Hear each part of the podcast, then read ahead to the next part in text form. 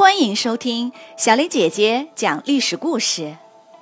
我们的故事全部来自专业正史，绝不细说。每周一、三、五，来跟我一起听一段故事，了解一段中国历史吧。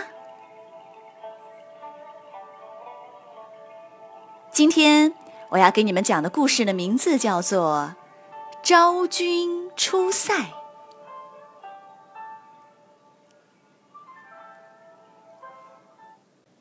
霍光立汉宣帝不久，派出大军与乌孙国左右夹击匈奴，匈奴损失惨重。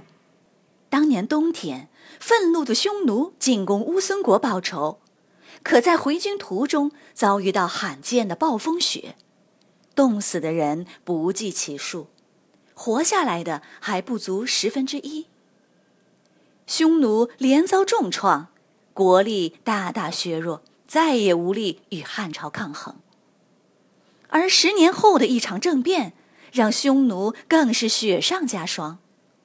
那一年，单于去世了，与单于非亲非故的右贤王屠其堂，和被罢免的皇后密谋。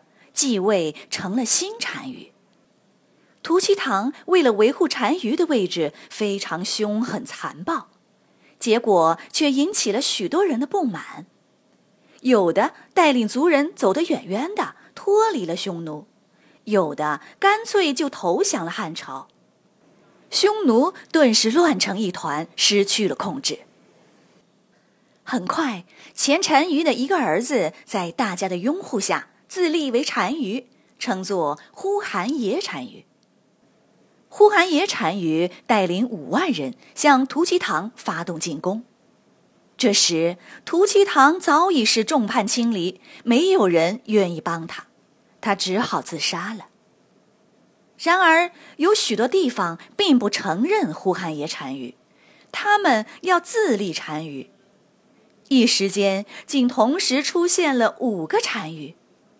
这五个单于谁也不服谁，互相混战，打来打去，死伤无数。两年后，呼韩邪终于将他们一一平定，勉强统一了匈奴。就在呼韩邪想要松口气时，突然传来坏消息：他的哥哥带领一大班人马反叛，自立为郅支单于。这样。匈奴被一分为二，呼韩邪靠南，称为南匈奴；郅支靠北，称为北匈奴。南北双方频繁大战，两年后，呼韩邪被击败了。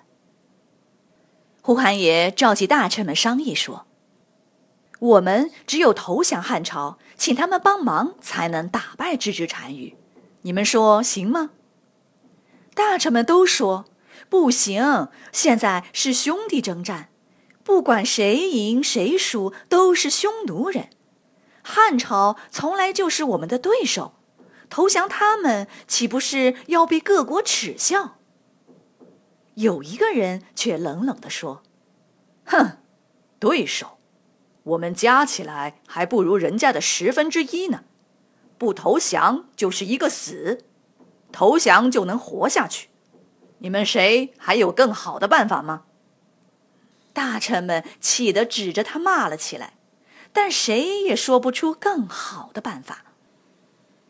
呼韩邪最终决定投降汉朝，他率众南下，靠近汉朝边塞，并将儿子送到长安去当人质。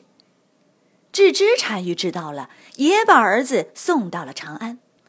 呼韩邪急了，向汉朝请求明年元旦。亲自到长安去朝拜，而郅支离汉朝很远，这一招他就学不了了。汉宣帝非常高兴，把呼韩邪的名位定在诸侯王以上。朝拜完后，汉朝派了一万多骑兵护送他回国，并允许他在紧急时可以进入受降城躲避。在汉朝的帮助下，南匈奴的势力渐渐恢复。而郅支单于在呼韩邪南下后，一直向北向西扩展。他要汉朝送回人质，并在争吵中无意杀死了使者。他害怕汉朝报复，而正好这时康居国请他一起攻打乌孙国，他便决定千里迢迢去康居躲起来。谁知途中又遇到严寒，死伤大半，只有几千人到达了康居，而呼韩邪趁机回到北方，再次统一了匈奴。七年后，公元前三十六年，西域都护府调遣西域各国军队，一举消灭了这支单于。汉朝和匈奴的百年战争，至此终于结束了。三年后，呼韩邪再次到长安朝拜。这时的皇帝是汉元帝，他选了五名挑剩下的宫女赏赐给呼韩邪。谁知其中有一名绝色美女，光彩照人，一出场，汉元帝就大呼后悔。这位美女的名字就叫王昭君。王昭君嫁给了呼韩邪，去了匈奴。传说她在塞外弹起琵琶，连大雁都忘记挥动翅膀掉落下来。两年后，呼韩邪去世了。在此后七十多年里，先后有六名单于，全都是呼韩邪的儿子。但王昭君也不得不面对改嫁的痛苦。她请求回国，却遭到拒绝。除了呼韩邪外，他经历了两任单于，年仅三十六岁就凋零在边疆塞外。他埋葬在今天的内蒙古呼和浩特，他的陵墓称为青冢，据说上面的草木四季常青，永远不会凋零。